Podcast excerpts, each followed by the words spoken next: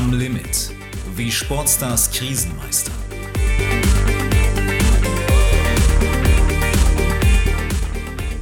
Hallo und herzlich willkommen. Mein Name ist Johannes Seemüller. In diesem Podcast Am Limit, wie Sportstars Krisen meistern, erzählen Olympiasieger, Weltmeister und Champions League-Sieger in exklusiv geführten Interviews von ihrer Leidenschaft für den Sport und von ihren großen Erfolgen. Genau für diese Titel und Triumphe gehen Leistungssportler immer wieder an ihre körperlichen und mentalen Grenzen und oft darüber hinaus. Der Leistungssport hat auch seine Schattenseiten, die vielen gar nicht bekannt sind. Den Athletinnen und Athleten, mit denen ich gesprochen habe, ist nichts fremd. Leistungsdruck, Burnout, Schmerzen, Magersucht, Depressionen oder Ängste. Nur, wie gehen die Spitzensportler und Erfolgstrainer damit um? Welche Wege haben sie aus Krisen gefunden? Wer oder was hat ihnen dabei geholfen? Darum geht es in diesem Podcast. Heute mit dem ehemaligen Fußballnationaltorwart Timo Hildebrand. Wenn du funktioniert hast, hat er dich in Ruhe gelassen, aber sobald du irgendwie mal daneben warst, dann bist du halt zu ihm zitiert worden. Timo Hildebrand hat als Fußballtorwart viele Höhen und Tiefen erlebt. Vom Meistertitel bis zur Arbeitslosigkeit war alles dabei. Eine berufliche und emotionale Achterbahnfahrt. Dabei will er als Kind im südhessischen Hofheim doch nur spielen. Erst Tennis und Basketball, dann Fußball. Der Junge verbringt viel Zeit auf dem Bolzplatz und das hat einen familiären Grund. Für mich war Fußball so eine, ja, also ich will es nicht als Flucht bezeichnen, aber so ein Ausgleich. Mein Vater war, ich kann da jetzt oft drüber sprechen mittlerweile, man ist ja auch schon gestorben äh, seit 2013. Ähm, der war Alkoholiker und ähm, wir hatten echt immer sehr viel Streit in der Familie mit meiner Mutter und da ging es halt so als keine Bilderbuchfamilie. Da mhm. gab es schon viele Streitigkeiten und stressige Situationen äh, mit Auszug wieder zurück und ja, also es war nicht einfach und ich glaube, ich habe so im Fußball meinen Ersatz gefunden und meine Heimat. Hildebrands Talent wird schnell erkannt. Mit 16 geht er ins Fußballinternat beim VfB Stuttgart. Er liebt die Rolle des Torwarts. Als Keeper wirst du bei starker Leistung als Held gefeiert, bei schlimmen Patzern als Versager verhöhnt. Das Torwart kannst du dich nicht verstecken. Du reagierst zwar immer nur, aber entweder funktionierst du oder eben nicht. Als Feldspieler kannst du schon mal irgendwie verkrümeln oder es zeigt halt nicht jeder mit dem Finger auf dich, okay, das war jetzt sein Fehler. Klar, gibt's auch, aber Torwart musst du halt eben, musst du da sein. Mit 20 macht Hildebrand sein erstes Bundesligaspiel für Stuttgart unter Trainer Ralf Rangnick. Dessen Nachfolger Felix Magath gilt als Schleifer. Unter ihm haben die Spieler Angst. Auch Hildebrand. Ja, das war halt dieser Dauerstress so ein bisschen. Er hat dich ja auch in Ruhe gelassen. Wenn du funktioniert hast, hat er dich in Ruhe gelassen. Aber sobald du irgendwie mal daneben warst, dann bist du halt zu ihm zitiert worden. Oder auch wenn du mal angeschlagen warst, eine Verletzung, so ein bisschen was hattest, musste man immer zu ihm ins Büro. Und meistens ist man dann trotzdem auf dem Trainingsplatz gelandet.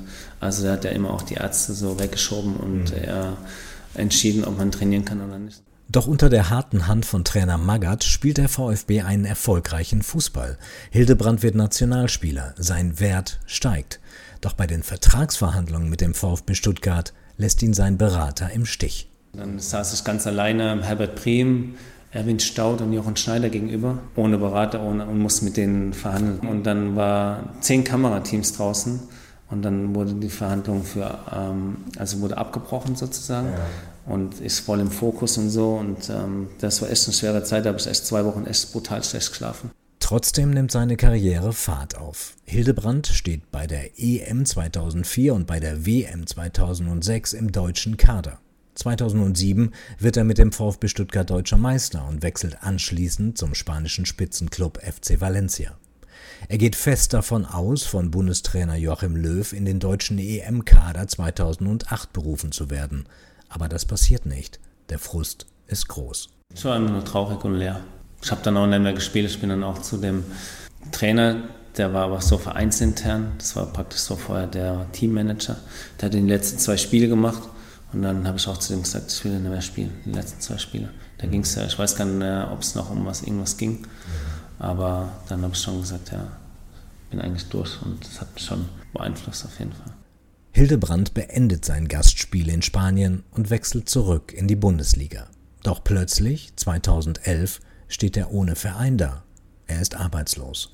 Dabei ist er vier Jahre zuvor noch als Meisterheld des VfB Stuttgart gefeiert worden.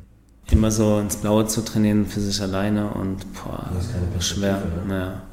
Und da gab es echt auch Tage, wo ich gesagt habe, hey, da auf dem Trainingsplatz raus und dann, da ging einfach gar nichts mehr. Doch dann bekommt er bei Schalke 04 und bei Eintracht Frankfurt nochmal die Chance zu zeigen, was er drauf hat. Als er mit 35 Jahren und mit über 300 Bundesligaspielen seine Karriere beendet, ist er mit sich im Reinen. Ich habe für viele, das habe ich auch oft gehört, irgendwie so arrogant gewirkt, aber das war eher wahrscheinlich so ein Schutz. Ich glaube, dieser steile Aufstieg macht viel mit einem jungen Menschen wenn man mit 20 heutzutage noch viel, viel früher irgendwie Millionen verdient, das macht ja was mit einem. Und da schwimmt man dann schon in so einem Sog irgendwie, mir gehört die Welt.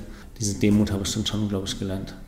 Auch wieder diese Bodenständigkeit, dieses normale Leben, glaube ich, lernt man dann auch erst wahrscheinlich so richtig nach der Karriere. Wo gehöre ich sonst noch irgendwie so hin?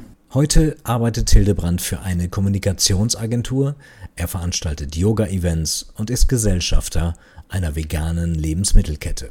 Er hat beruflich im normalen Leben Fuß gefasst.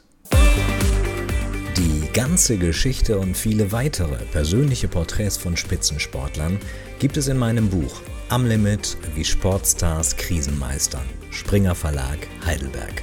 Darin berichten Topathleten und Trainer exklusiv von ihren Erfolgen, aber auch von ihren persönlichen Rückschlägen und Krisen. Ergänzt werden diese Porträts durch zahlreiche Videos und durch ein Interview mit Dr. Valentin Z. Marxer, einem der renommiertesten Sportpsychiater Deutschlands.